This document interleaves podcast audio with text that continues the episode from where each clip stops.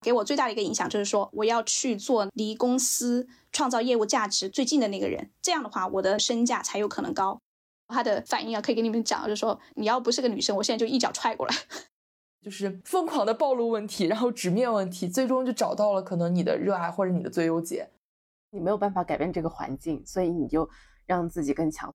咱们年轻人啊，如何去做未来规划的选择的时候，销售是否是一个好的选择，是怎样去评判的呢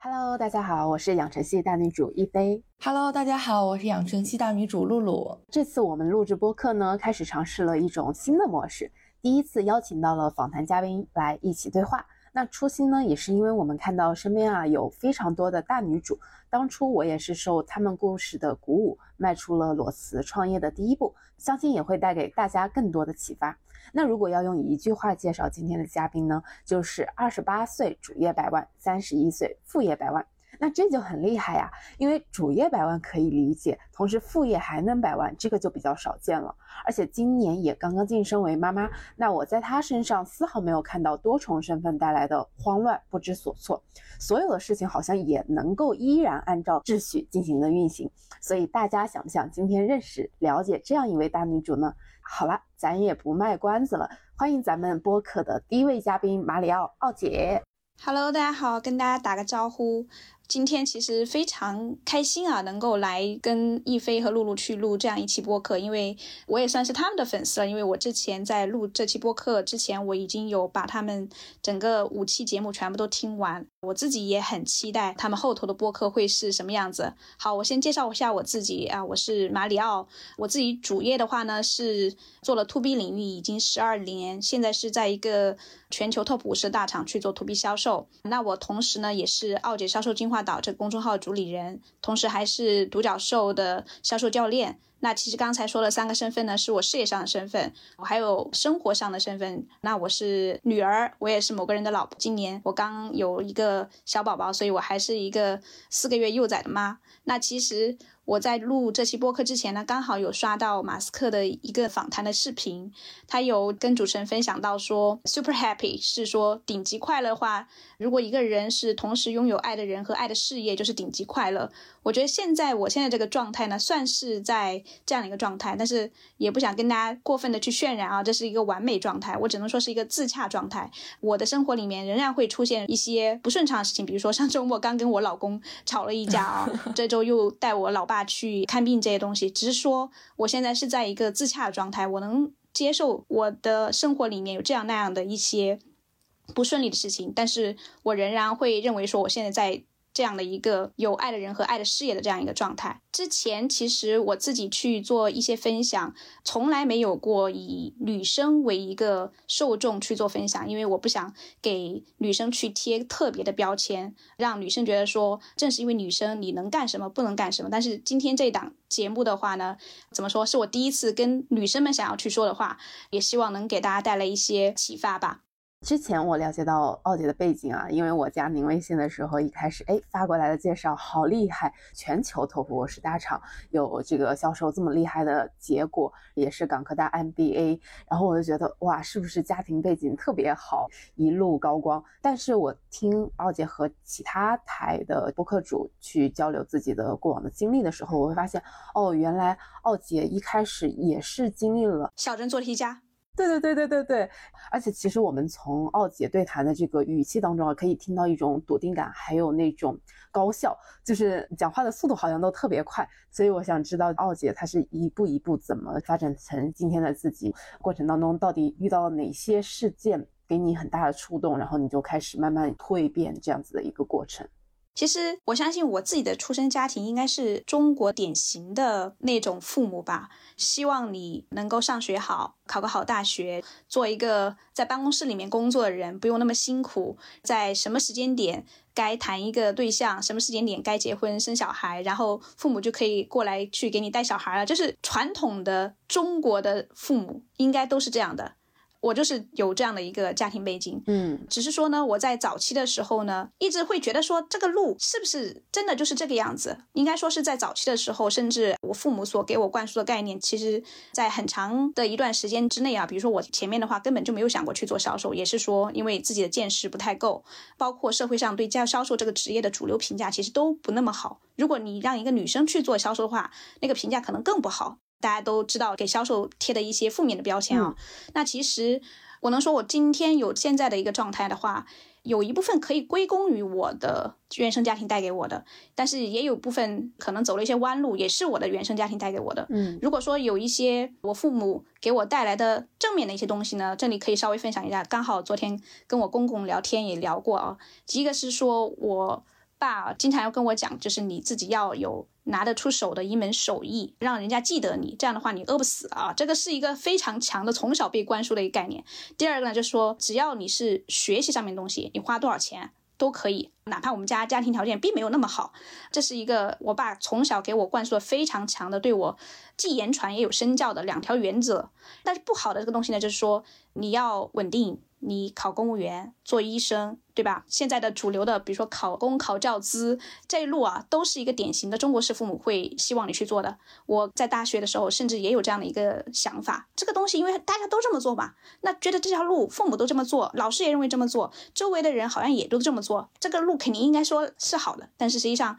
在大学的时候呢，还是会很迷茫、不确认，然后就去做了实习。我当时做了两份实习嘛，一个是新东方的英语的助教。另外一个是一个沃尔玛的区域总监助理，发现说这两份工作确实也不是我想要的，但是呢，我还是会觉得说，我做过新东方的助教了，如果去新东方的工资也不会拿的低，但是我发现说那个好像也不是我想要的。那在后头真正发生关键转折的，应该是说我的第一份工作给我增加了很多见识，就是作为一个乙方跟国际咨询公司，就是 IBM 嘛，去做一个项目的过程当中，我有跟这些世界级的顶级顾问一起工作。通过跟他们的工作里面，我才发现说哪一类工作更值钱，就是说离业务的价值最近的那一部分人，就是给公司创造价值更近的那一部分人，这是第一个给我带来的很大启发。第二个呢，就是说做乙方，甚至是做销售，并不是原来我没有见识的时候想象的那么卑微的。以我们合作为例，这些 IBM 的顾问，其实对我们来说，他们是我们的乙方。但是可以说，我们每次安排这些顾问面试的时候，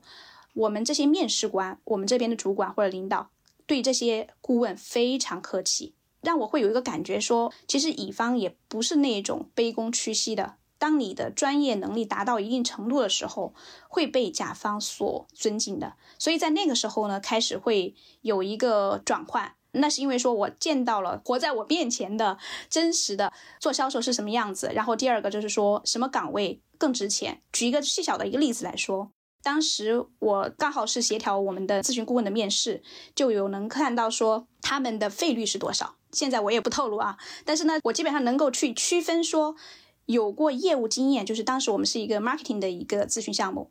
实际干过 marketing 这个领域业务的人。当时我们的费率的排名啊，应该是这样的：当前正在干 marketing 业务的人的费率大于以前干过的、现在退休的，大大大于没有干过、只会写 PPT 的，但是念过 MBA 的。我当时就会想说，明明花了那么多钱去念 MBA，好像这个自己的费率也不怎么高，甚至费率可以达到十倍。我在想说，那其实这样可以说明，真正值钱的还是这个人真正的一个给公司贡献业务价值的能力。当然，这里并不是想说念 MBA 没有什么用啊，不想给大家去 造成这样的一个误解。但是从当时来看的话，给我最大的一个影响就是说，我要去做离公司创造业务价值最近的那个人，这样的话，我的身价才有可能高。这是第一份工作吧，给我带来了很大的一个影响，一个认知的影响。说白了就是说长见识了。我觉得奥杰这个点很棒，哎。大家可能去选择一个工作也好，或者是去选择一条路也好，可能只考虑到了最初的那部分。比如说，我学一个 MBA，我可以转个行。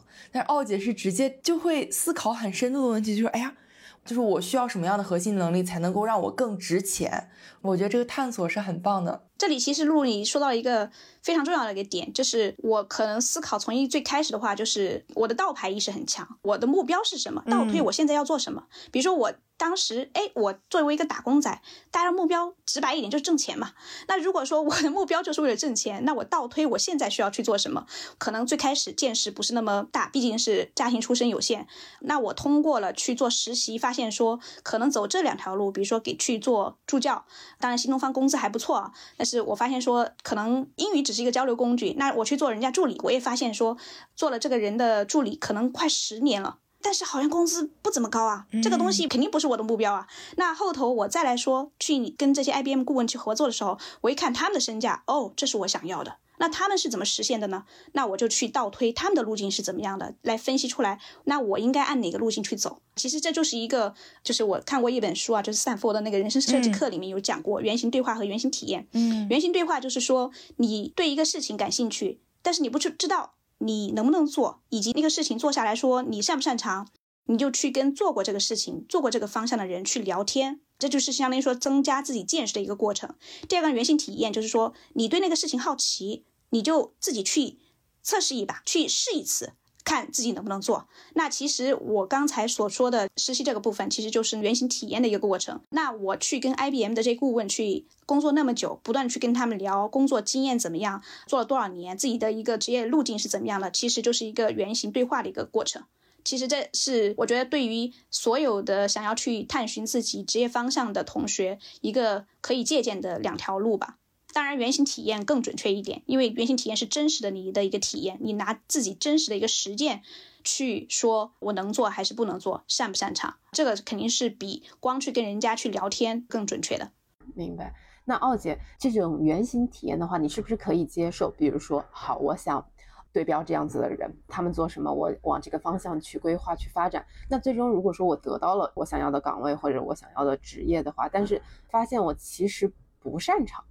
或者说我在他那个位置，我可能拿不到比较好的结果，这个会有的。我可以给你举个例子啊，我当时想要去往贡献业务价值更近的那岗位上去，我也想过，因为当时的阻力很多，周边的人都劝我说，你就是一个女生，你如果去做业务岗位的话，压力很大呀，他们会拿各种。不说失败的案例啊，至少当时活得不太好的、不太顺利的一些女生案例去跟我讲，而且他们的人当时给我去讲这些事情的时候，所摆出来一个姿态都是为我好，就像我们父母一样嘛，就说哎你应该稳定啊，要不然你看一下人家做公务员的现在怎么怎么样啦啊，都说得好。但是如果说跳一点的去探索自我的比较跳的啊，那你活得不好。那当时我是怎么去做这个事情的呢？我去做了一个稍微保守一点的一个决定。就是不是纯去做销售岗位，我是去做了售前岗位。售前岗位它并不是一个，露露应该知道啊，因为你做过销销售，它并不是一个直接背数字、背指标的，它是一个配合销售打单的一个角色。但是呢，它又能够充分的去跟客户去接触的那样一个场景里面，然后去做事情。所以呢，我给自己去定了这样的一个岗位目标。甚至当时我也想去做渠道销售，但是这两个销售类型的啊，这两个岗位的一个特点就是说，它没有销售那个样子压力那么大，嗯，但是呢，它一定会有去面临客户、去面对客户的这样的一个场景，可以让我去体验一下真实的一线战场是怎么样的。所以当时是采用这样的一个策略，在我们聊到后面的时候呢，有一个给普通同学的一个建议，就是怎么去规划职业也好，还是说你想去做一些尝试也好，有一个可以给普通出身的同学一个非常系统的一个建议，就是怎么能够保证你不会崩掉，但是同时又有可能性去追求一个高收益。后面我们会系统去分享。那我看到其实奥姐刚刚有提到，我们一开始先转到的是售前，那售前这个地方我了解到。反而是一个至暗时刻，在转型期的这个前端，也并不是一上来就非常的高光，也是遇到了项目丢案子这样子的一个经历，也是在正好转型的初期嘛。那这样子的情况下，没有说给你一个觉得打击就应该退回来了，这个不适合。对对对对对，因为没有正反馈嘛。我懂你意思。其实我转售前的话，真正去负责第一个项目的时候啊，那个时候我在意大利。第一个项目确实如一飞所说啊，是一个千万级的项目，是一个非常大的一个集团性的公司的框架项目，一个千万级的项目。当时第一个项目呢，我没有任何的竞争经验、投标经验，我可能之前在总部去支撑过一些项目，但是真正的作为一个一线的一个操盘手，自己去做这个事情，没有过任何经验。当时带我的主管也是我的导师，他可能也没有意识到。我这么菜鸟，连一些基本的竞争意识都没有。其实很讽刺的是，我其实，在总部还专门去做过竞争分析的材料的。但是呢，上战场和你远程去做理论分析是完全不一样的概念。那我到了那个打这个项目的时候呢，就出现了非常低级的失误，就是我全程客户发了一个标书出来，第一条、第二条、第三条、第四条，我全程我就从我的角度，我们公司的角度去印标。但是呢，就没有分析过竞争对手如果来去印这个标是一个什么局面。那其实这个标其实早就已经被竞争对手引导过了，这是一个已经被竞争对手引导好的一个标。那造成当时的一个局面呢，我当时需要以一个非常高规格的一个款型去达标，那是不是价格就会很高？嗯，但是竞争对手只需要以一个非常基础的 level 的一个款型去达标，那它即使本身正儿八经来说，就是同款型下它的价格会比我贵，但是因为它用一个基础款。我要用一个高新款，那我如果要去 PK 它，我就要去申请一个非常深的折扣。那在当时的情况下呢，我的那个主管和导师啊，其实也没有细问，因为他相信我可能做过这些竞争分析的材料的。就我说要申请多少价格，他就去刷他的脸去 申请了，结果是惨败，因为我从头到尾我都没有意识到过异常，当时这个意识真的都没有。这个标我要用高规格去答，我都没有意识到说这已经被竞争对手去引导过了。当时我的主管哦，其实我们关系是很好的，他跟我是属于同路人，就是可能不太要面子那种，学本事那种。当时呢，我知道这个项目丢掉之后，他的反应啊，可以给你们讲，就是说你要不是个女生，我现在就一脚踹过来。他非常生气，因为就是觉得说怎么可能这么傻。这个东西都不知道，尽管我们当时复盘下来，这个项目确实也没可能赢，因为我们的客户关系就不行。我只是个售前，但是呢，你可以不赢，但是你不能够以这种被耍的过程当中还不知道的这种方式去输，这个太丢脸了。而且他还可能是一个老江湖，然后呢，他又去刷脸去要了价格，这个过程可能是让他觉得很没面子，就很羞辱。就这样的一个过程啊，那其实那天的话，我当时我在罗马，我就一个人在罗马，白天逛了一天，拿着手机逛了一天，真的觉得太难受。我当时自己复盘也觉得自己怎么这么傻缺，这种错误都能犯啊！我在很长一段时间之内，那个时候我现在都记得，就是精神高度紧张，每天从早上起来，差不多十五分钟准时，我就会头痛。不是说一直挂念这个项目，而是说一直觉得说自己太难了，这个项目是不是就搞不定？自己不太适合去做销售。当时我自己去看，因为我一直从一四年开始就会有那个写，啊，你可以叫日记，也可以叫日回顾这样一个习惯啊。我现在去翻看当时的那个日回顾，那一段时间经常会说，我要不回国算了。我可以跟你们讲，甚至可以跟你们不嫌丢人讲，我要不然嫁个人就算了。就不要再做销售了，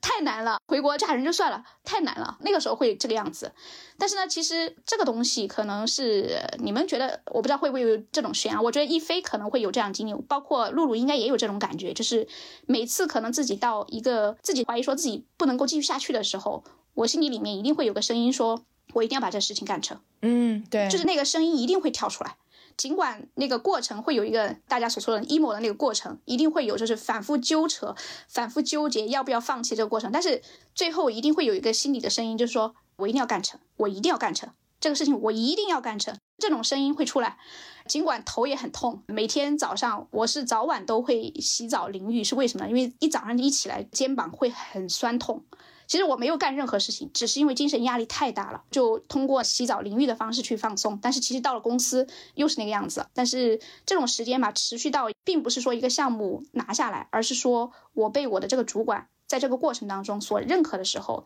我就会觉得说他都认可我啊，不是说是那个主观上认可，而是说我后头在做项目里面已经越来越老道的时候，我就会觉得说我开始上道了。可以跟你们分享一个玩笑话，那个时候我不是九零年出生吗？中间还有一个我们比较骨干的同事，他是八零年的，然后我这个主管他是七零年的。那个时候我们会开玩笑啊，我经常还会跟我的那个主管说，我说你就是老姜，然后他就跟我开玩笑，你是 baby ginger，我是 old ginger。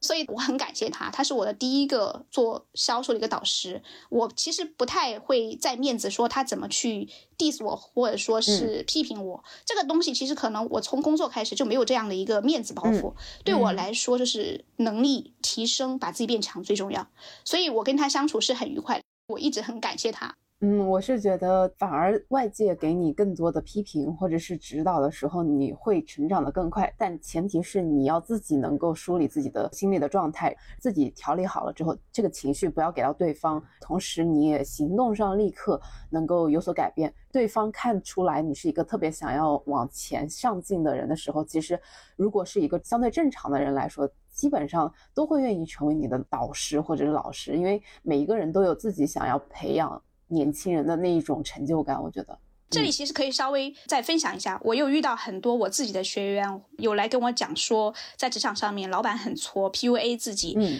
这里可能大家要去分清一下什么叫 PUA。PUA 说是纯粹对你这个人的完全否定，但是他不会对你的工作具体的去做指导。比如说我出了这个项目之后，不是失败了吗？如果说是一个 PUA 的话，我主管会跟我讲你怎么这么挫，跟一坨翔一样，叭叭叭叭，就是说一堆。但是具体去指导我工作上，你应该回过头来，如果你去做这个项目，你应该做一二三，这种指导是没有的，这种可以称为是 PUA。但是像当时我也跟大家去分享，他当时的反应非常不好，说你要不是一个女生，我直接就一脚踹过来。这其实是在正常任何一个人来看，都可能觉得说不会太好去接受一个事情。嗯，但是他会跟我讲，你把这个复盘做一下。我们俩一起讨论一下，我觉得这个事情对于很多可能在听这档播客的同学要特别强调一下，什么叫 PUA，什么叫真正的指导，要分清一下。你可能遇到一个人，真的可能当时对你做的一些很傻的一些举动很生气，但是生气完之后呢，他会给你指导，这不是 PUA。所以请大家不要那么在乎自己的所谓的面子，你变强其实更重要。对我发现啊，奥姐你的经历和露露。也有点相似，因为也是这一周我们录了露露的原故事，也就是梳理了她过去这十年的奋斗史。她也会外派到其他的国家去，一个人可能要做一个大项目，也很痛苦，可能晚上都没有时间睡觉。这样，我就觉得露露你是不是特别有感触？因为你也应该是转型到销售这个行业来的。是的，是的。刚刚奥姐在那里说，她在国外那段时间就以为自己要撑不下去了，要回国了。那个我真的一直在屏幕这边点头，因为我觉得其实在一个非常非常困难的时候，当然可能是当时的你。所能承受的那种范围内，你觉得是非常困难了。现在再看，其实也就还好嘛，对吧？当你在那种感受到非常艰难的时刻，其实会有过想要放弃的时候。但是我觉得那个坎儿一旦跨过来，就好像真的是一种有点是蜕变的感觉，你就会整个抗压能力也好，各种其他方面的能力，会有一种跃升的那种感觉。嗯，所以你刚刚说那个，我真的非常赞同。而且我其实还想问，有没有其他的非常低谷的那种时刻？其实有蛮多啊。我那一年不是丢了个项目之后嘛，其实是一直丢项目的，很无奈的。每一次回来，因为我是售前，我并不是销售，我会去做很多内部协调的一些事情，然后跟客户去做售前的沟通，以及做测试的协调。每次丢项目的时候呢，我们的。销售同事跟我讲说：“嘿，他原来就是用的，比如说 A 家的产品，嗯，客户的习惯就是这个样子的，他不用我们是应该的，有典型的这样的一个反馈。还有说客户的节奏，他本来就是一个金融行业客户，他现在就是面临一个还没有到自己的采购的时期的那个阶段。”或者说他自己的那个预算，年初的时候就已经定好了是怎么怎么样。其实我那个时候就真的是觉得说，你们太浪费老娘的时间了。我这一年的全部都是丢项目丢项目啊，当然会有一些小单子去进来啊，但是连续的这样的一个负反馈会让我觉得说不行，要不然我就自己上。其实让我自己上的一个 trigger point 就是一个触发点，其实也很简单。我在有一个客户上会发现说，那个客户当有一些需求的时候。有一些新的想要去做的事情的时候，他会首先去联系我，嗯，不是联系销售。然后呢，我会发现说，甚至那个销售，我们那个销售同学要通过我去约这个客户，所以我就发现说，其实我好像在这方面应该至少在这客户上关系甚至比这个销售还要好。所以那个时候我就面临一个，我一边又在持续的丢单，没有一个正反馈。虽然我是个售前，另一方面呢，如果有一个客户，我的客户关系甚至可以比销售做得好。那要不然我自己就去试一下。所以呢，就是在那个时候萌生了一个我自己去。转岗直接往前冲去做销售的那样一个想法，其实这里也想补充一下，刚才露露有讲的说，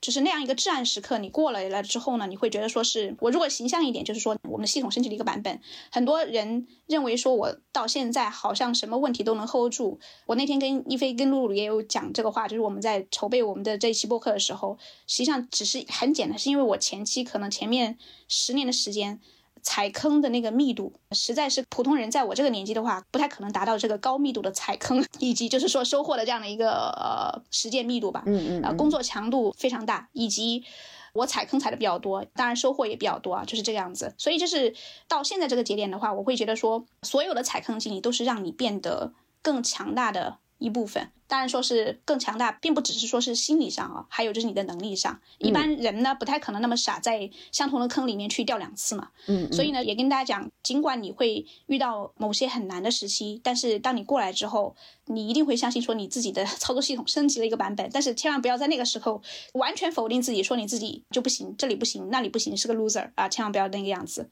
我看到了一个很有趣的点啊，我插一句啊。就我发现，奥姐在面对问题的时候，你是很能找到这个问题它的根因的。其实，当我们面对一件事情或面对一个问题，它之所以能够成为问题，它可能上面是一团迷雾，它有很多很多很多个原因去造成的。那比如说像你说的，我们丢单，那可能是真的是客户那边的问题，或者说我们的销售人员的问题，或者等等，它会有很多的问题，对不对？嗯，一般人他可能遇到，哎呀，觉得我做一个售前，我这天天丢单。对我来说，我这个困难坎儿过不去，我就绕开走了。我就觉得那可能就是这个东西它不适合我，对吧？但是奥姐她其实再去看，哎，我发现这个原来可能是你的客户关系不到位，那我好像能够更好的处理客户关系。我觉得你揭开迷雾看本质的这个点非常非常的吸引我。真的很多人他是选择绕开问题走，但奥姐就是疯狂的暴露问题，然后直面问题，最终就找到了可能你的热爱或者你的最优解。我觉得这个点真的很打动我。我回应露露说的这个点，其实与其说是我有这个能力，我应该换一个说法来说，是有这个态度。什么意思呢？刚才你说我能够找到问题，其实我的能力就是早期来说，我既然能出那么低级的错误，我做销售的能力，那个时候去运作项目的能力肯定不强的。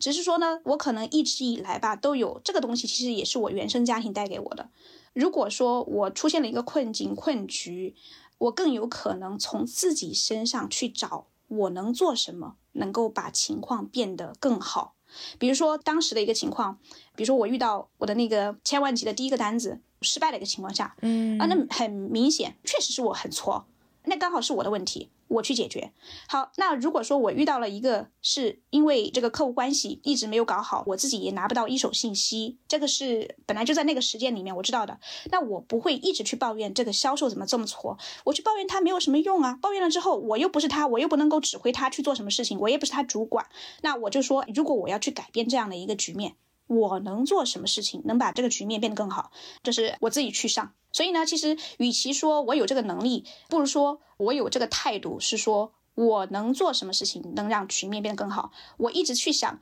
别人做什么事情能把局面变得更好，我会成为一个怨妇的。因为别人不听我指挥呀，世界不是围绕着我转的。这里也跟大家分享一个名词，叫 gravity problem，就是那个重力问题。重力问题是什么呢？你在地球上，你一定是踩在地面上的。你要偏要问我一个事情，奥姐，怎么样我能够飘起来？这个其实 就是一个无解的问题。那包括有很多原来我的同学哈，经常问我一些陷阱类型的问题。他问我，我的自我管理的那个课里面有教说，你一天早上早起之后呢，直接就把你当天你想要做的最重要的三件事情拎出来，找一个没有人打扰、没有声音打扰。独立的空间，你能够聚精会神的那个空间去把这个事情去做掉，有这样的一个理论啊，这样一个方法。那当时有一个同学呢，给我问了一个陷阱性的问题，他说：“奥姐，我怎么能够在周围都是有打扰情况下，能够吃青蛙，完成最重要一件事情？”好，我就跟他讲说，这个问题我无解，因为我自己都不会去问这个问题，我自己都是在没有人打扰情况下去做这件事情。你偏要问我一个重力问题，不好意思，无解。很多同学他一直去揪一个事情，怎么去解决重力问题？就包括很多同学一直在抱怨说，你们俩也是女性。今天这个主题，我相信很多人一定会希望去触碰到，就是说，女性在职场上面怎么样去平衡家庭和事业的问题，怎么样能够去面临说，哎，我大龄未婚未育。女青年为什么就是要遭到歧视？我为什么老是职场上会有这样的不公？为什么我是一个已婚的一个女性之后，我的主管就要考虑到你可能没有太多时间在工作上了，所以我不能给你太骨干的岗位给到你。他们一直会反复问我这样的问题，我去跟他讲，在中国的这样的一个环境下，这是一个重力问题，我不去解决重力问题，我只去面对和应对这个问题，就是我自己能做什么事情让这个局面变得更好，但是我不会去说。这个传统或者说这样的一个不太好的、不太利于女生去做事业上的追求的这样一个局面，我怎么能够去把整个大环境去改变掉？我没有那个能力，这是个重力问题。所以还是要让自己变得更强，就是你没有办法改变这个环境，所以你就让自己更强，所以你才有更多的选择。之前我收到过了，基本上所有的女生，如果说是年轻一点的，还没意识到这个问题，只要到三十的时候，一定会问这个问题。问我这个问题，我就跟他讲，我现在的解法就是说，在我面临这个问题之前，把我变得一定会是足够牛逼，牛逼到说公司会考虑到我对公司的一个重要性的程度，不太可能给我穿小鞋，就这么简单。那我现在来说，以我今年刚怀孕生小孩，也跟你们微信去讲过，我无数次在我有一些身体上的反应，以及去为了照顾我的孕期的时候，给我们小朋友补充营养。花那么多时间去做普拉提也好，去做补充营养素也好，我无数次会感谢我前面十几年给我打下的物质积累、能力积累以及 心理上面的积累。我没有存在这样的问题，我没有去问我自己为什么现在会面临一个需要去平衡、需要去摆平这些所谓的不好的潜规则的这样的一个局面。我没有这个问题，但是我也无数次可以感谢我之前那么十几年的一个积累吧。我又想插一句了，说吧。刚刚奥姐提到的这个重力问题，我觉得还挺有意思的。尤其是当你说到女性在职场中，那面临的这个大环境就是如此，那这个就是我们在国内所面临的一个重力问题。你的解决方案呢？或者说你的核心的点在于让自己的综合能力足够强，去让这些问题都会被你踩在脚下。大家可能更多的看你的综合能力，但对大部分的女生来说。他们其实可能会拥有平均能力以上的综合能力，但没有那么到顶尖。那这个时候，我觉得是不是可以换一个角度来看，就是社会对女性她确实是有很多限制，但同时，女生们在职场领域，她们其实是有自己优势的。那我们如何去利用自己的优势？这个是不是普通的女生也可以去考虑的问题？我不建议把性别当成一个有方面的优势，因为当我们在职场上去竞争的时候呢？我说直接一点就是竞争，就是因为比如说我跟露露是你是同事，就也会一定会存在说今年年终奖我是 A 你是 B，一定会存在这样的一个局面。我更希望大家在如果说你想要去到一个在工作的职场阶段上面有自己的一个地位的时候呢，还是说能力的话，建议大家去把那个性别的标签去给撕掉，否则的话呢，我看到的被消耗的案例更多。我可以跟大家分享一个客观的数据，因为我现在不是有带过一千多个学员，这个一千多个学员里面，基本上一半一半男女生，女生也好，男生也好啊，遇到的更多的为什么到面临生育这个问题的时候，这个时间节点的时候，出现了要去做平衡，要去做牺牲这样的一个局面，没有一个是因为你说的优势没有得到发挥的问题，几乎百分百都是因为在早期。没有给自己很大的一个紧迫感，浪费了太多时间。要么是在说探索自己应该做 A、B、C，但是他的探索呢，拿了自己的真正的职业生涯的前面几年很长的一段时间去探索；要么就是说没有紧迫性，对能力的提升没有紧迫感。到了真正要去面临婚育问题的时候，想说我想要冲一把的时候，但是又又要跟我讲说我准备备孕了，但是我好像也想要冲一把。去竞争一个，比如说管理岗位，或者说是做一个今年的 top sales 怎么办？我面临的从客观的数据情况来说，几乎所有人之前的问题出在这里，不是出现在他的优势有没有被利用上面。从我自己接触的那个大样本来说是这样的，所以就是要有这种对自己能力提升、自己进化速度迭代特别快的这种紧迫感，是吗？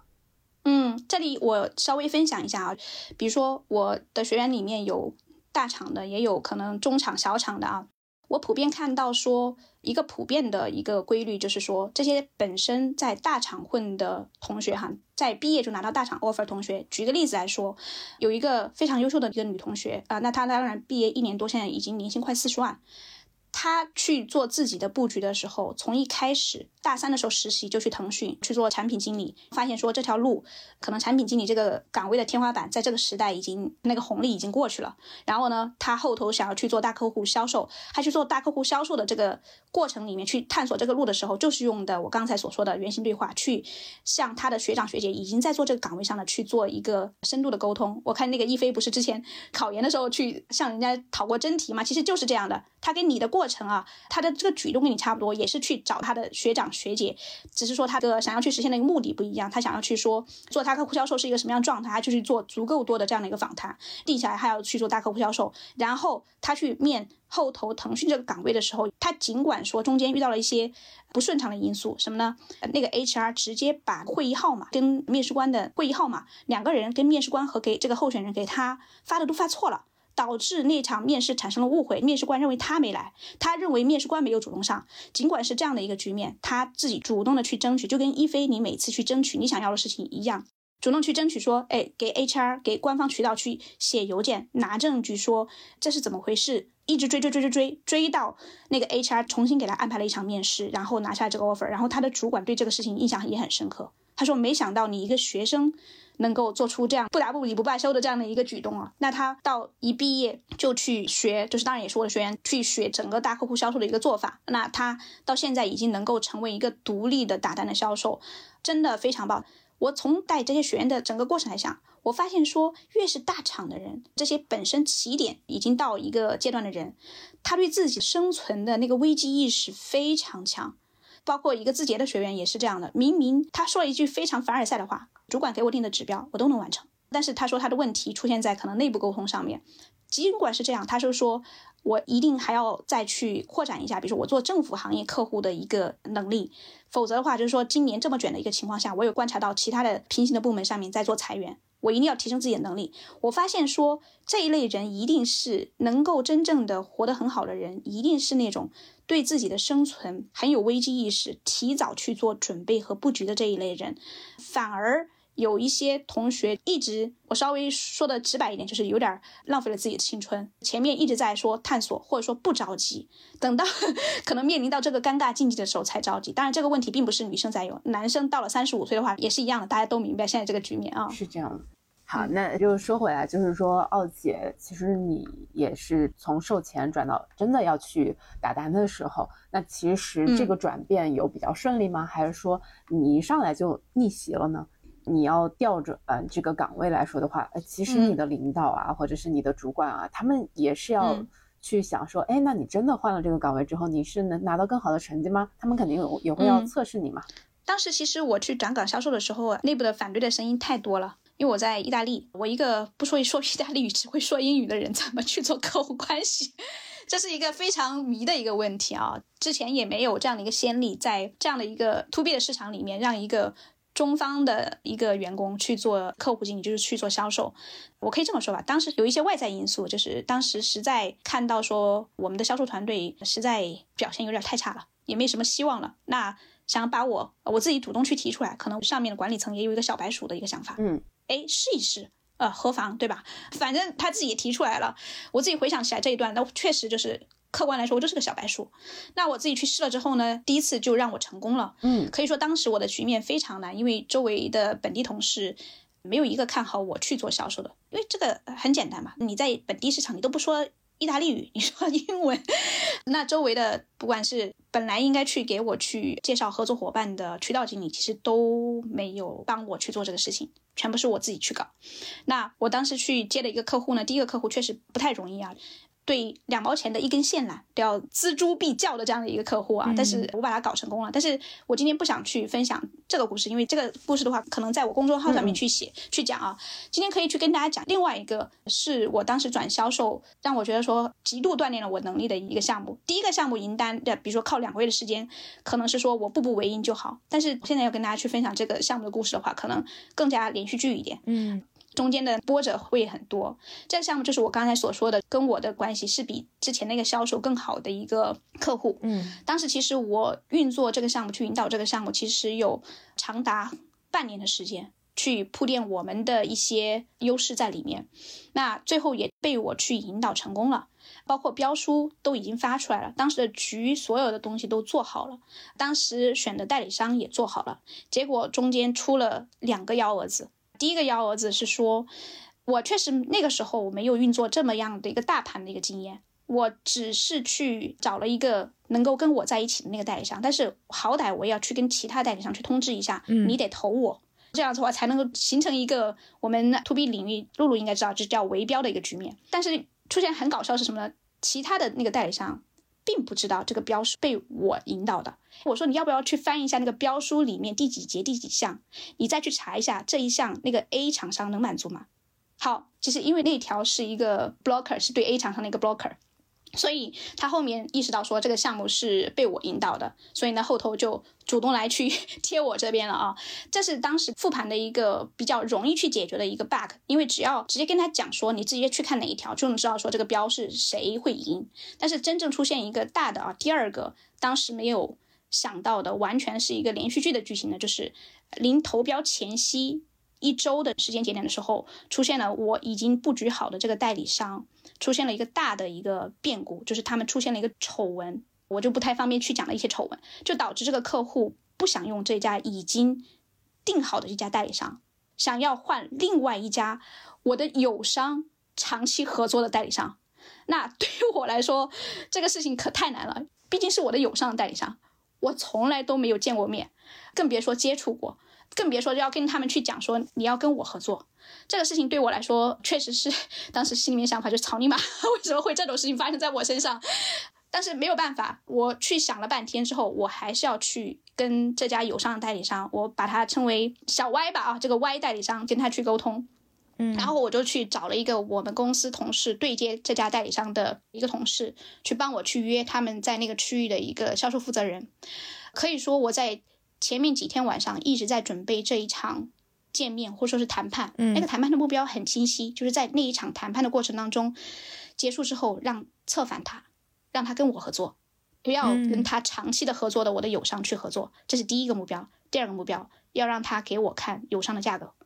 一定要在那一场谈判里面去做到，因为我们没有时间了，我们后头约到他的见面之后，只有两天时间就要投标了。当时我为了去准备这一场谈判啊，怎么去策反他，整个的过程我搞了两个晚上，一直都在想该怎么去说这个话。真正到了见面的那一天呢，我现在都记得他是坐的是靠窗的那一边，我是坐的就是面对窗的这一边，他是背靠窗的。他是一个区域的总监啊，我去经过他办公室的时候，我现在都记得他的办公室墙上挂了很多跟地方的 政府的一些某些人的一些合影。当时谈判这个谈法吧，谈了两个小时。我不详述这个过程了。最后有两个场景，我至今印象很深刻。当时我有非常直接问他，你要不要跟我们合作？当时的那个场景，他当时我想他应该是还想要脚踏两只船，投我们也投那个友商。他当时说这句话的时候说可以啊，说的很轻松，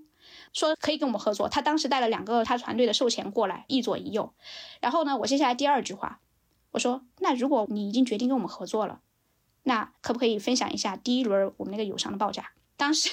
我说完这句话之后，这个人啊直接站起来，在窗边来回踱步了好久，差不多五分钟的时间吧，又回来坐到座位上，就跟他下面的两个人说，大概意思就是把价格给他们看。最后去做这样的一个决定。我们之后看了那个价格之后，大概就知道我们这个局是赢定了，而且是一个比较好的一个局面去赢的。这个局面的话，是可以说是我迄今为止，我觉得说做销售的职业生涯里面。比较高光时刻，不是说高光时刻，而是说我当时太嫩了，我从来没做过谈判。我那个时候只有二十二十七岁，但是那个人在意大利啊，他本身在本地市场做了那么多年，他的年纪啊，可能比我父母小一点。那个时候他应该快五十了，就是跟他去 PK 这样一个事情，我一次性搞定他。而且当时我的心理压力，太大了。跟后面可能我也遇到过一些非常扯淡的事情，比如说客户给我们传票啊、投诉啊这样事情。但是那个时候我的心里能 hold 住的这个级别，已经跟当时那二十七岁的时候完全不在一个量级了。所以那个时候给我的印象会更深刻一些，也是通过那样一次谈判。给我自己建立了很大的一个 心理的抗压能力。明白，因为那个太极限了，就是必须要在临投标前两天去策反一个从来没有见过的一个友商代理商。我有种感觉，就是做销售真的是叫与人斗，其乐无穷。我倒没有想把与人斗这个事情当成一个乐趣，我觉得这个会有点消耗我自己。我们听着感觉很有乐趣。对对对，经常我有些看连续剧的时候哈，不是有一些职场剧嘛。我就会觉得这个没有我自己的故事精彩，就觉得说这个编剧可能还需要去了解一下真实的商场。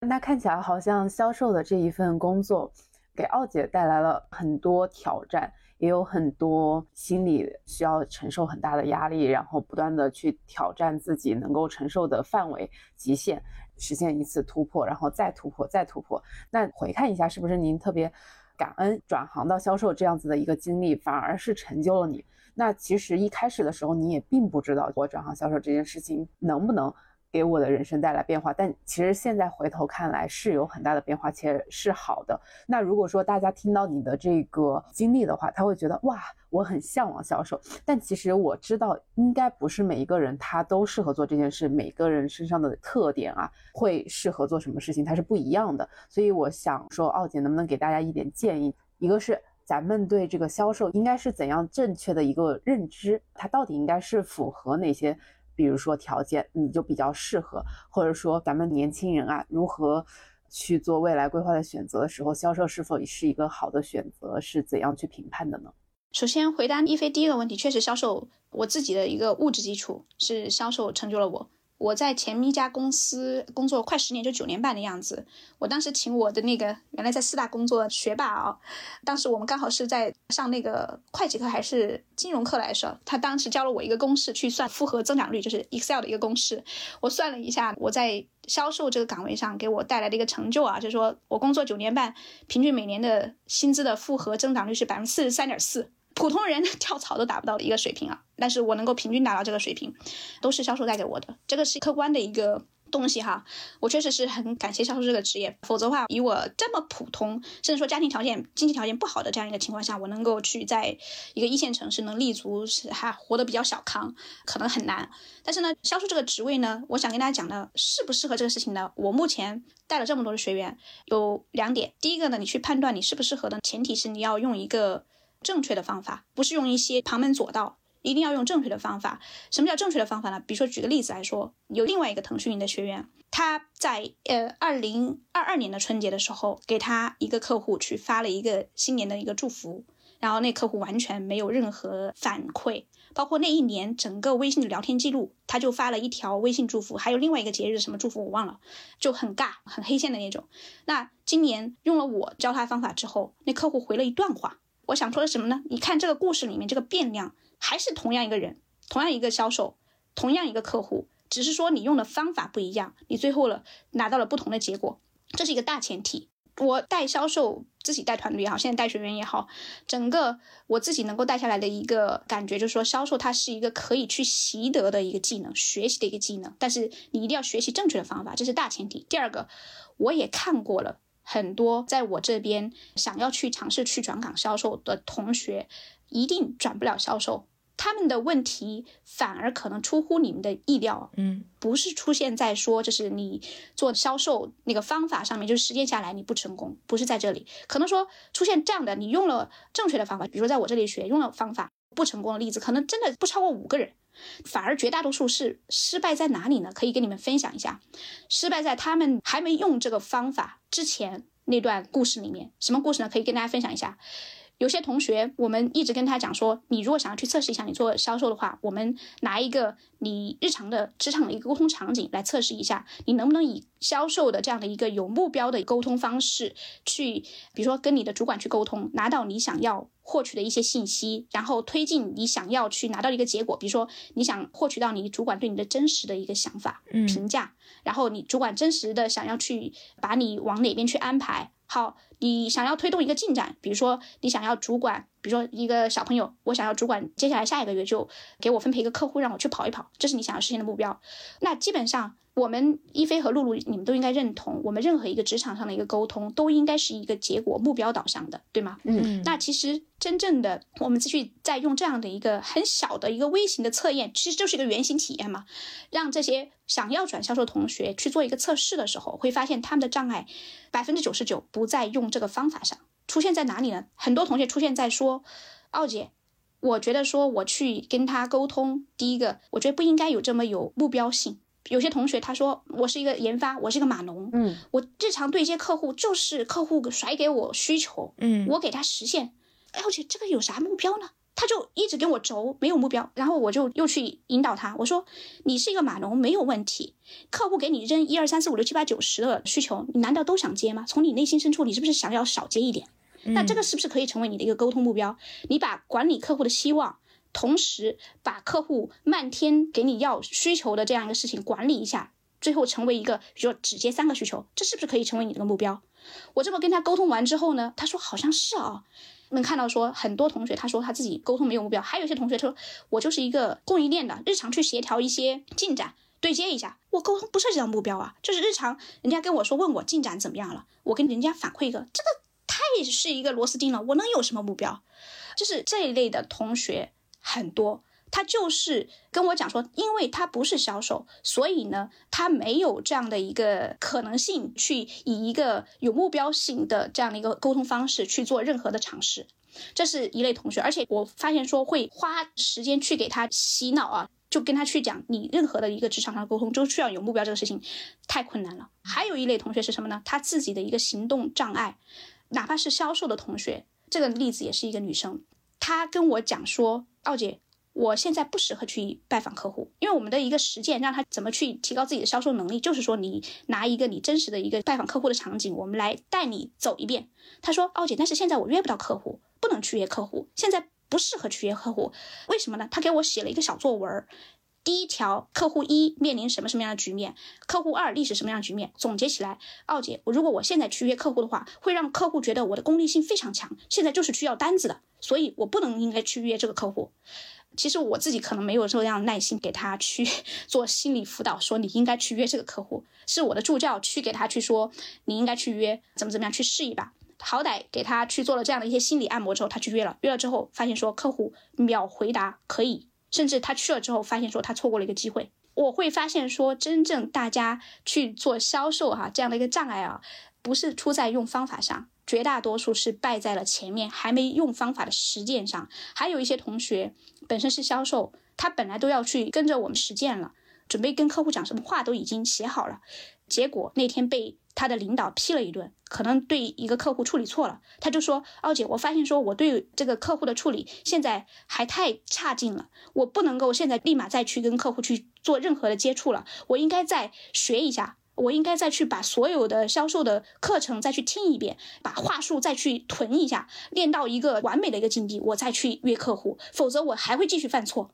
你们听这些故事应该听过瘾了吧？你们能听到现在，你应该能知道说，其实绝大部分的同学他去测试自己能不能做销售也好，或者说已经是销售的岗位上做的好不好也好，他的问题甚至都没有到一个用方法的层面上。当然，我说确实有很多同学小做销售做不好是方法不对，但是更多的同学是出现在前半段方法还没对的时候，他已经有各种各样的一个原因去给自己。打退堂鼓这样的一个局面，我遇到的真的是蛮多的，也蛮遗憾的。然后我也想跟大家说，其实你的这些 bug 点，不仅是说让你做销售不会太擅长，拿不到正反馈，嗯，可能说做任何职位、做任何职能，可能做的都不会太好。明白，很多能力其实它是可以习得的技能嘛，就像奥姐说的。但其实很多时候我们是卡在了那个还没有开始，但我们就卡在了普遍认知给你的那个帽子上面。比如说，大家都会觉得你只有是个艺人，或者你特别善于跟别人沟通，你才适合做销售，对吧？或者说你之前有过很多很多的经验，你才能去做大客户销售。那其实这些东西，我觉得它都可能只是社会普遍认知带给你的一些枷锁，因为其实不同的销售它的类型也不同，就像我们每个人一样，其实销售就是在洞察人心嘛，对吧？是这个意思吗？每个人他的擅长点可能不一样。嗯，你刚才说的洞察人心可能是属于一类啊。我发现就是销售呢，如果你要做好呢，最好去找一些不变量。你做什么事情，共同的准则。我这么说吧，做一个靠谱的人。比如说一飞今天跟我约了一个播客，我给他反馈说，哎，一飞，今天我的大纲已经做好了。然后我给他一个同步，你对客户其实也是这样的。好，到了晚上，哎，我大纲写好了，一飞，其实事事有跟进，事事有反馈这样的一个基本的准则，其实他是不会说你是哪个风格的。比如说，我能听得出来，露露是更加偏感受型的，一飞是更加理性的这样一个风格的。嗯，其实这样的一些做事的原则，就是说是一个不变量的这个东西。我更希望大家去追求这些不变量的东西，否则的话，我发现很多同学，特别是女性。特别容易去找说，我因为有哪些，比如说跟马里奥不一样的地方，所以我做不了这个事情。其实我发现很多人的障碍点在这里，他会去找各种为什么做不成的一个理由。甚至有些同学，你们听起来非常搞笑，他去报我的课，到了后头，他是想让我去帮他证明他做不了的一个逻辑。比如刚才那个同学，他为什么约不了客户？他写了一个小作文给我，写的非常工整。而且会换行，会让我阅读起来体验很好。如果说不是内行的人，一看这个逻辑很有道理啊，但是他就是想我去认可，他真的就现在不适合拜访客户。如果马里奥都认可了，还不适合拜访客户，那他确实就不应该拜访客户啊。你听起来会很奇怪，但是这就是一个真实的一个故事。就像好多人现在开始做小红书，然后他就说，嗯，我的外貌不是很好，我不适合发图片，怎么怎么样，反正好像就是要验证自己做不了这事儿一样。做不了这事儿，而且他会希望去找到一个权威去证明他，这样的话他能够最后对外界有个交代，对自己也有个交代。你看，如果奥姐做销售还算不错的人，都已经跟我说了你不适合，我真的就不适合呀。这样的人真的不在少数，我发现很多人都是这样的。其实这个思维肯定大家都应该承认，说 对自己的发展不太好。就是接着我们适不适合这个事情这一点，我之前在准备我们的播客的大纲的时候，我也特别想跟大家举个例子，就是适合不适合这个事情。很多特别是还没找到自己方向的人，或者说是年轻一点的时候呢，大多数的时候说我做不了销售，是因为我不适合，或者说我不喜欢，我不擅长。其实呢，这个是一个伪命题。任何职业或者说任何的你做的一个技能，是反过来的，是你做的好，你才喜欢。不是说你喜欢才做得好。举个例子来说哈，我之前在二一年刚做马里奥的时候，接过一个小朋友的一个咨询，他是做教培行业，直白一点就是说去卖课的，卖给那些家长，让那些家长在他那里去报名孩子的一些课程。他当时跟我讲说，今年我们门店这个月，比如说营收就是带来的这个销售额才多少啊？具体数字我已经忘了，已经两年多了。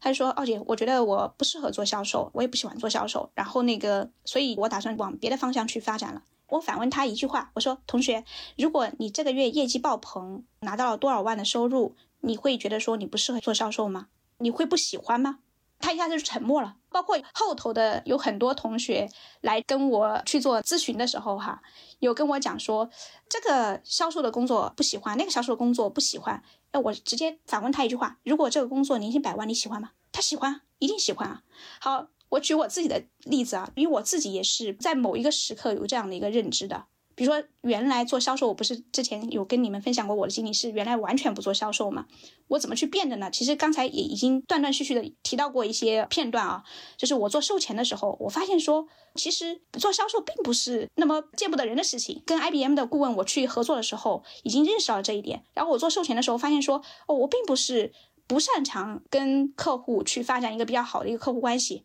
是反而是擅长的，是我在做的过程当中，我发现了我擅长，擅长之后我再说我喜欢。包括我给你们举一个一百八十度突破我这个卡点的一个经历是跑步，因为我从小到大在我们班体育要么是倒数第一，要么是倒第二。我爸因为看我从小挑食，营养也不好，也会跟我说你可能就是做这个事情不擅长。甚至我们当时考重点高中的时候，不是有体测嘛，体育考试，我爸就跟我说。其他文化科，如果你考得不好，我绝对不会。当时有一个，就是你差一分补多少钱去上那个高中。如果你是体育课的话，体育 测试没有通过的话，可以去花点钱。意思就是说，他也承认我体育上面不行，但是我跑步是这样的一个，从来都是在班上倒数第一的这样一个人啊。当时在欧洲的时候，我突然的就想跑个步，我就自己去尝试了一下。下午就是下班之后，我就绕着我那公寓下面的有一个球场。我就跑了个八百米，哎，我发现说好像我也能跑啊，当然很慢啊，跟龟速一样的。后头我就用那个 Keep 的软件去有一个程序叫间歇跑，就是跑一段走一段，跑一段走一段。我第一次跟下来能跟两公里，哎，我说好像我能跑啊。后面就逐渐逐渐的就在这样，我后头能一次性不间断的跑五公里。我后头就彻底给我自己撕掉了一个哦，原来不是说我不擅长做体育这个事情，只是说我之前没有做，甚至是做的不好。所以让我觉得说我不喜欢，但是我现在去做，当然用了一个正确的方法，就是循序渐进的这样方法去尝试了之后，我发现能跑，而且能够跑到五公里。这个时候我才真的发现了，其实是当我能够去跑的时候，能做得好的时候，我就会发现说我喜欢了。包括后头去学滑雪做销售，包括后面在一八年年底吧，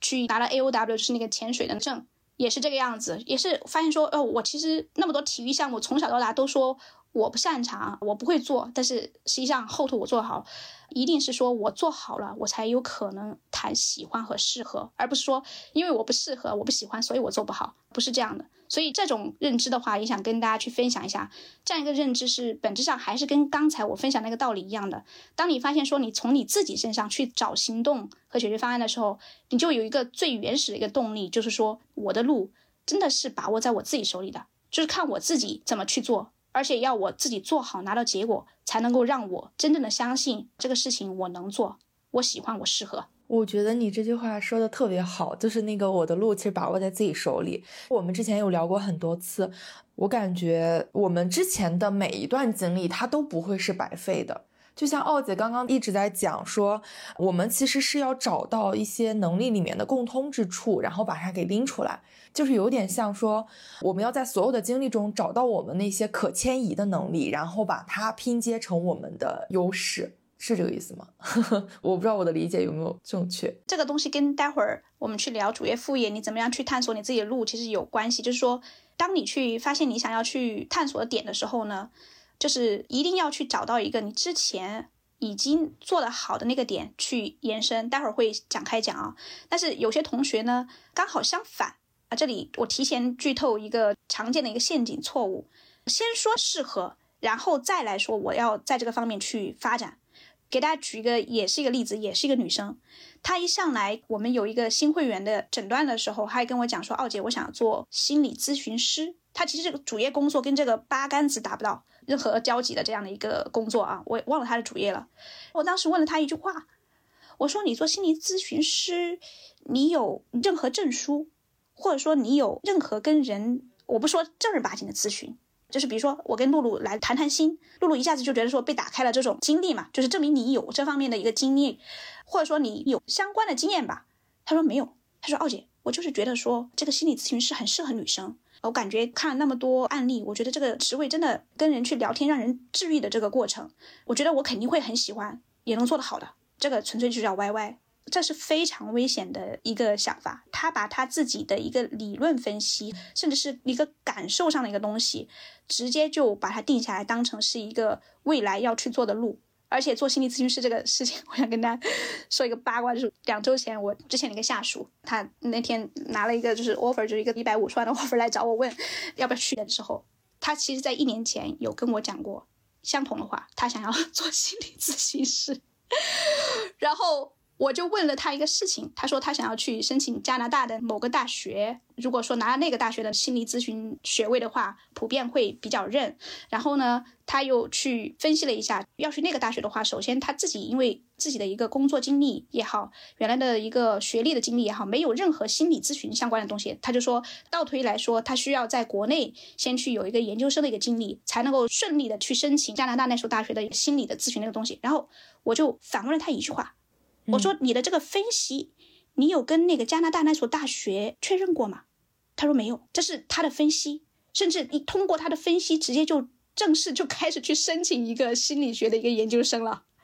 他感觉这个事情是他想要去做的方向，但是他有两点最大的一个问题：一，他没有正儿八经去跟人去做过一次心理咨询，去真正验证一下他能做得好，甚至是说他擅长做的事情哈，以及或者说他喜欢做的事情。也许我随便说一下哈，歪歪一下，也许他跟露露或者跟我聊个天，他发现说人家把他当垃圾桶。吐槽垃圾桶，他一下子就觉得很讨厌了，是有可能发生这种情况的，对吧？但是他没有验证过。第二个，他觉得说要去申请那个加拿大那所大学的心理学位，博士学位还是什么学位，一定要有国内的所谓某个大学的一个心理学相关的研究生的一个学历，这个东西也是他分析的。我说你都没验证过，万一你读完下来，结果发现加拿大的那个大学完全不认，那你这去读这个 学位是干嘛的呢？有很多同学他去做这个规划的时候，就是想象在家分析在家感受，非常危险。哎，那我很好奇一个点，奥姐，那你从你觉得自己可能适合做销售，到你觉得自己我就是做销售的料，我就是一定要做销售这个点，你中间经历了大概多久？比如说我初步转岗做售前，真正到一线去做业务啊，真正是做主操盘手这个样的，是在一五年售前这个岗位持续了两年的时间，我发现说。我跟人去沟通，不管是职业上的沟通，还是一些休闲时间沟通，大家都能够跟我处的比较好。这是两年的经历里面都给我这样一个强的正反馈。但是只是说我没有自己做销售去打过单子。刚才也提到过那样一个出发点之后呢，我在一七年年初正式转销售。转销售第一个单子两个月的时间，让客户去给我签了一个君子协议。君子协议的意思就是说，如果你测试通过了我们这个产品，就在什么日期之前必须以什么价格给我下单。那个时间花了两个月，当然最后签这个单花了四个月吧。但是立这个君子协议可能两个月，这样的客观的实际的一个正反馈，让我确定我能做销售，不是一个想象的。差不多就是两年的售前，再加上第一次成功的以销售身份去操盘一个项目，这样的一个时间。懂。其实等于说，你从开始工作，或者甚至说开始去实习那种比较迷茫的阶段，去不断的尝试，不断的尝试，最终找到你的。真正的热爱，或者你觉得可以作为一个长期的事业来做的这个销售这件事情，其实中间很长的时间，大概多久？比如说我四年在大学大二下学期的时候，我就开始在做准备了。尽管测试出来不适合做新东方的助教，哪怕老师以及做沃尔玛的那个助理都不是那个路，测出来的是不适合的啊。这里有四年的时间，那我到工作前面有两年半的时间跟 IBM 的顾问去打交道，我并不是在一个业务的岗位上。那这里又有两年半，那真正的去实践在售前这个岗位上面去做，又有两年的时间，两年之后就转销售嘛，也就是说四加两年半再加，就是很长的一个时间。其实前面的这个应该说我比较好的一个地方，就是我比我同期人做的好的地方，我回去去复盘下来，就是我在大学的时候就开始在有这个意识去，呃，至少说去测试，踏出去说我适合做什么了，真正的做行动去测试也好。去探索也好，而不是分析想象。我其实回顾了一下，如果我是个富二代或者说官二代，我有这样的一个见识，那可能我在很早的时候，以我自己比较丰富的一个实践经历，我就知道我适合做什么，喜欢做什么，想做什么。但是我可能见识，我普通家庭出身，那我 就趁早嘛。我趁早去踩坑，测出来我自己，比如说不适合做英语老师，不想做，以及不适合做助理，那就趁早就把这个选项给筛选掉了。这个事情也是跟女生分享的一个点。其实不管是女性还是男性吧，你如果想要在三十岁而立之年啊，能够早一点在事业上面哈，已经做到一个比较能 hold 住的一个阶段的话，你要早做谋划和准备的。当然，我这个时间跨度已经够长了，四加二点五再加二，对吗？所以，热爱真的它不是一个一蹴而就的事情，它是需要不断的探索和尝试才能知道的。但其实很多人就是卡在了这一步，觉得我如果去探索尝试了，我可能就错过了职场积累的黄金时期，或者怎么怎么样，一直不敢踏出这一步，可能就是一直会找不到自己的适合和热爱。所以我觉得奥姐刚刚讲的那一段很精彩，也很勇，因为你们俩现在也在找路的路上嘛。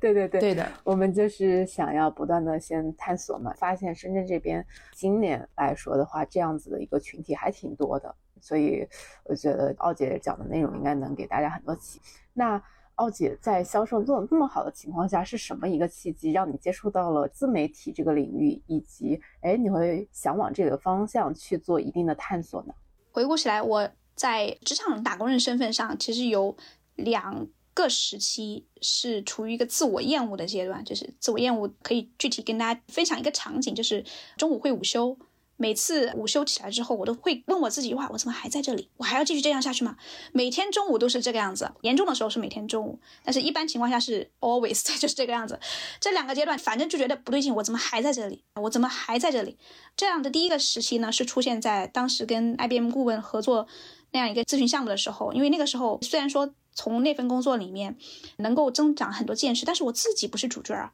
我一直都是在看他们像电视剧里面的一样。两米八的一个气场的人出现在电视剧里面的人出现在我面前，但是我一直都是那个只会写会议纪要、管录音笔的这个人。嗯嗯嗯。但是我一直在想，说我两年半的时间都在这里写会议纪要，看他们的 费率是多少，以及去管录音笔去录音。我一个九八五的毕业生，两年半，难道我要做这个事情做一辈子吗？那个时候是做这个事情做了一年之后，中午午休的时候，我都会处于一个对自我非常厌恶的一个阶段。我怎么还在这里？但是因为我身在。大厂啊，有些想要去转岗的这样的一个想法，实现起来并没有那么顺利的。公司的机制是不鼓励流动的，甚至是他会更加希望说你一进来就是一个小萝卜，你就一个坑就好了，你就螺丝钉好好打就完了，不希望你一个小熊同学怎么想法那么多，一会儿跳过去跳过来。公司整个的那个文化和机制就不鼓励流动的，所以呢，当时我又是一个倒牌机制，就是说我如果要转岗，公司最少需要多少级别才能够转岗，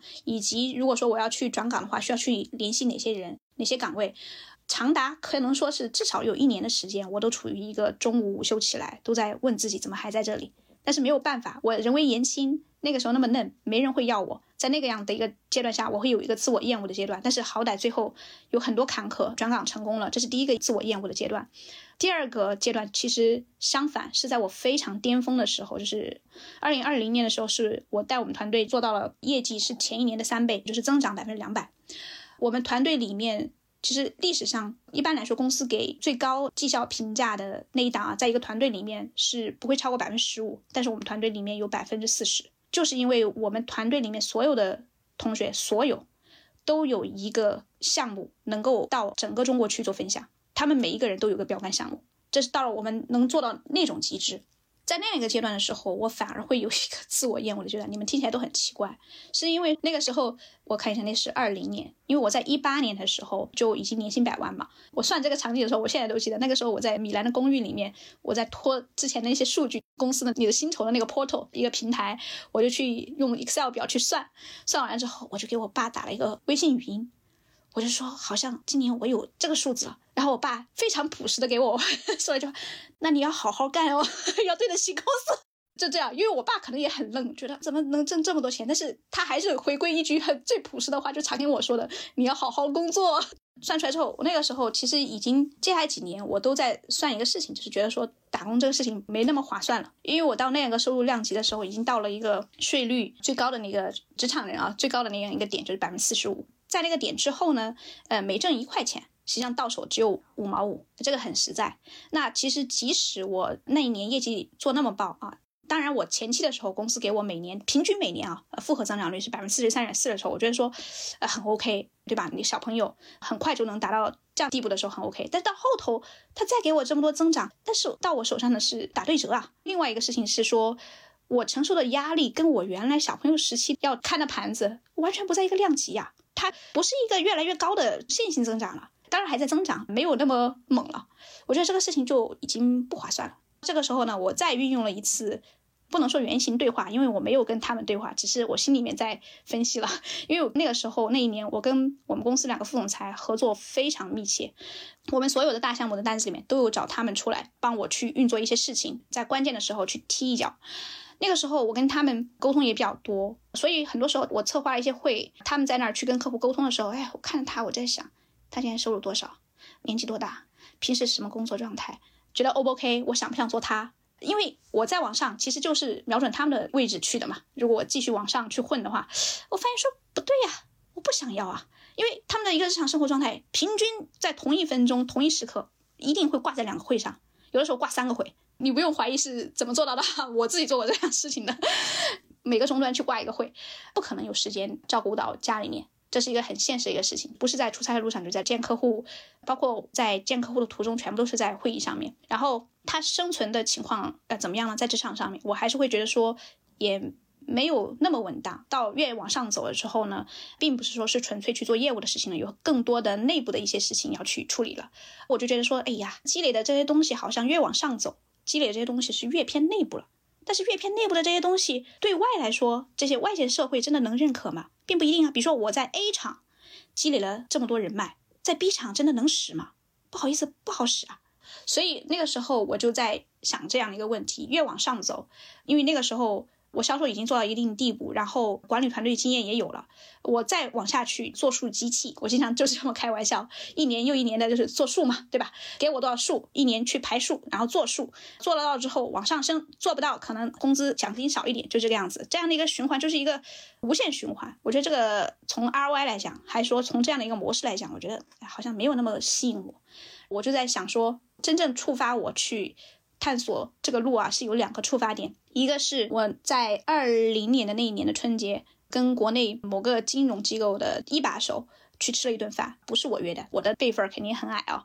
是我们的主管去做一个新年的团拜，一个新年的例行的礼节性的吃一顿饭，那天晚上也非常好玩，我脑子里面很爱想很多东西，肯定要敬酒嘛，对吧？我去敬这位高位的某个人的时候呢，我就突然在想的一个事情。我看他们在敬酒的时候，我也在想一个事情：如果今天我不是某某厂的销售总监，这顿饭我能来吗？不能。我再把这个造句用在了其他跟我所有的我这边的人，包括组这个局的领导上。如果他不是某某公司的某某 title，这顿饭职位最高的这个客户能来吗？也不能。我突然就说没什么意思啊。哪怕就是在内部，我们看职位这么高的人，能够去平时对外去接触到这些这么高级别一个人物，我那个时候已经意识到说这个事情不靠谱，都是平台光环。第二个事情就是说，在二零二零年十一月份的时候，这个时间点刚好我拿了新的一个东家的一个 offer，在纠结到底要不要走，因为我当时的情况已经太好了，因为已经要给我升级，包括要成立一个新部门，专门为我成立的这些东西我都知道了。我当时在想要不要走，我刚好看到。黄奇帆就是一位非常睿智的一位老人啊，你们可以去搜一下，他原来是重庆市的副市长还是市长这样一个人物去发的一篇关于产业互联网的文章，总结下来，中心思想就是未来十年是 to B 领域，就是产业互联网的这样一个时代。我就想说，本身前面十年，我当时很羡慕那些在互联网大厂工作的人，好像工作没有我那么辛苦啊，拼死拼活啊，这要去斗友商搞内部，但是好像收入真的窜的蛮快的，在腾讯、阿里这样的公司的，我就在想说，那过去十年是 to C 的那个时代，二零二零年那一年，我因为做客户的原因，跟很多投资人去聊，我发现他们也非常愿意跟我们去接触，为什么呢？他们在看越来越多的 to B 的机会。他们都跟我有讲同样的一个概念，就是说，to C 已经到顶端了。你再投任何的公司投下去，最后都是要么是被阿里吃掉，要么被腾讯吃掉，不太可能再有一个阿里或者腾讯。已经到一个瓶颈点了。他们更多的想要去看 to B 的赛道，而且所有的投资人都这么说。那我就想说，投资人看到的这些机会肯定是先于我们本身打工仔平时在做这些行业里面的。但我就说。To B 一定是一个未来，那我就在想说，我本身在 to B 里面，我积累了这么已经十年了，再怎么来说，我如果继续干下去，如果只是做一个职场打工人，ROI 这么低的话，我还能够去做什么事情呢？其实那个时候没想好，没想好的话，但是我觉得说，如果继续在当时那个平台干下去，因为我已经到了那个岗位上，如果要去接新的部门，因为我日常的工作状态已经是晚上十点钟下班，周六要去开跟老板过数字的会议，我就觉得说，那不太可能有我个人的一个时间和空间了。哪怕我早上会五点半起床，我就说我应该去想一下我能够去做什么，就去跳到一个稍微我们常说的 work life balance 这样的一个平台，去想一下自己能够做什么。那个时候还是下定决心要做，哪怕我没有真正的去有一个明确的方向，我要做什么。但是那个时候，你们不要看我做这样的决策，你们就跟着做。我是到那个份儿上的时候，已经有非常成熟的做决策的一个机制了，就是有一个二叉树原则。其实我在其他播客里面也分享过，你做这个决定，你先分析好，把这个东西写出来，最差会发生什么情况啊？我就说最最差，我去换到另外一个平台，可能没有实现找到我的新方向，没有关系，以我的销售能力，我随便找个公司做 top sales 肯定是能做到的。那那个我的收入在大厂，我也能够找得到工作。我觉得保住我的百万年薪应该是不成问题的。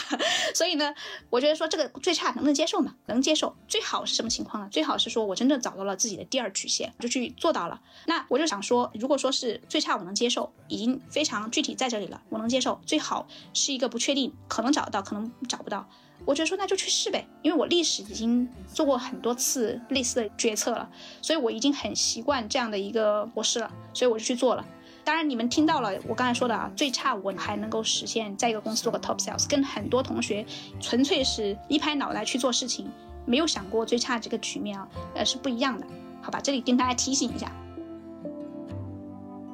to